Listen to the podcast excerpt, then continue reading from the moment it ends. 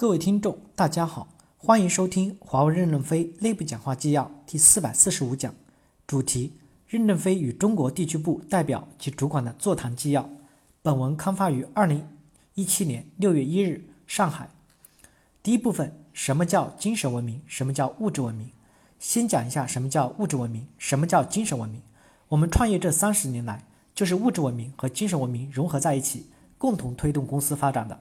以物质文明促进了精神文明，以精神文明巩固了物质文明。但是前三十年，我们强调物质更多一些，希望加快改善大家的生活。现在绝大多数员工，除了新员工，都有了一定的改善。那我们在新时期多强调一点精神。什么是精神文明呢？让有使命感、责任感、做出了贡献的人快一点的晋升，让他们在最佳的时间、最佳的角色做出最佳的贡献。少数人还可以破格提拔。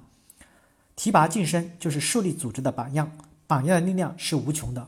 人的生命太短了，为什么不让优秀的人员的青春早一点放射光芒，多一些时间照亮人生的路程？在现代社会，平均工作时间三十年，甚至三十年不到，社会淘汰的速度太快了。我年轻的时候，国家号召锻炼身体，说要为国家工作五十年。当时在传统经济环境中，不努力学习，靠多劳动还行。现在不学习，怎么就业？所以。我们要让人们在最佳的时间做出较大的贡献，就快一点提升他们，这就是精神文明。让大大小小的火车头来带动队伍，不要以为我们的精神文明是讲空话、表决心，不是这样的，是以榜样来牵引队伍前进的。我们相信榜样的力量是无穷的，我们就是要树立出一些榜样来，人人都想做黄继光，人人想立功受奖，这才是我们的优势呀。人人都不讲贡献，那还有啥优势呢？人人都只守规矩，那我们不如去办幼儿园。幼儿园的孩子是最守规矩的，但什么都不懂就没有贡献。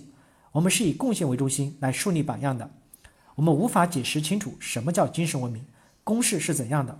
看看身边的榜样，以他们为标准，向他们学习吧。天涯何处无芳草。第二部分，获取分享的分配机制不会改变，只会优化。要加快有使命感、责任感、做出贡献的人的提拔。对不作为、胡乱作为、不能作为、假作为的干部要末位淘汰，以激活正能量，这就是精神文明。也许有人没有真正的理解，以为我们讲空话、空许愿，误解不发钱了。我们的分享公式是不会变化的。经历这么多年，我们摸索到一个正确的激励方法，为什么不坚持优化呢？我们的获取分享机制不会改变的，只会上下左右沟通以后继续的优化，使它更科学、更合理。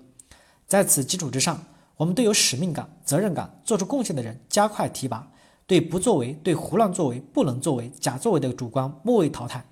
当然，我们说的末位淘汰不一定要离开公司，也可能是调整他的岗位，也可能是他自己寻找新的合适岗位，重新易位上岗。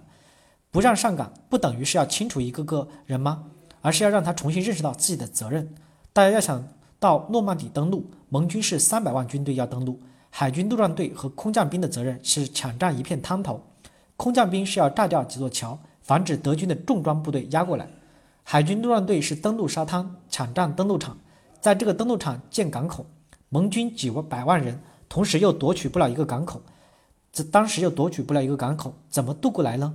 丘吉尔说：“我们自己建一个港口。”结果遇上了海上遇到了大风，延迟了几天才建起这个港口来。建起了港口，坦克等重装才能卸下来。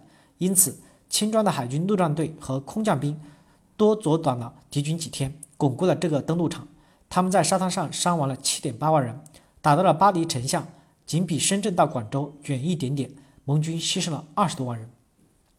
如果给你分到的机会刚好是要牺牲的机会，怎么办？逃岗在军队里就会重，就会就地正法。我们不正法，你逃岗就要你下岗，对不对？胡乱作为，乱编造一些合同案例，然后骗取绩效结果，以为这样就可以升官。我们把你揪出来，你必须要把这些乱合同扭回来。在公司不作为、胡乱作为就不能生存。华为公司任命的任何主管，你要掂量能否承担得了这样的责任来。有可能像诺曼底登陆一样，刚跨出船舱的第一步，还没登上沙滩就被子弹打死了，不能立功，怎么办？谁来承担责任？谁不承担责任？我们还是要做区别的，这就是精神文明。所以大家不要理解我们强调精神文明是光喊口号不发钱，没这回事。你也别只想着钱，眼迷了看不清目标，迈出船舱那一瞬间倒下了。第三部分，激活组织活力就是讲精神文明，以多打粮食、增强土壤肥力为中心来建设精神文明，以巩固我们的团结，巩固我们的奋斗精神，走向未来的胜利。我看了一个新生的跟帖，有一段话我感触很深。他说：“光是物质激励就是雇佣军，雇佣军作战有时候比正规军厉害得多。但是如果没有使命感、责任感，没有这种精神的驱使，这样的能力是短暂的。只有正规军有使命感和责任感驱使他能长期作战。”我看了，我讲的很，我觉得讲的很深刻。这样的员工有这样深刻的认识，很感动我的。现在每个团队不是正在讨论吗？重新认识我们怎么胜利的呢？我们胜利的两个基础，一是方向要大致正确，二是组织要充满活力。我们一定要有正确的方向，正确的方向我们不一定能找找得到，只能不断的探索。方向大致正确就行，但组织的活力我们是有信心建立起来的，这就是精神文明。组织活力就是精神文明。有时候我们不是很清楚战略方向，但是要研究我们的优势，继续发挥优势往前走。为什么要放弃优势呢？时代是不可能跳跃前进的，不可能没有继承与发展的。我们只要不固步自封，对未来的胜利是有信心的。在这样的信心下进行一些改革，是有利于公司发展的。在未来不长的时间里，公司会达到一千五百亿到两千亿美金的收入。随着管理的进步，一个一个的管理问题也在关闭。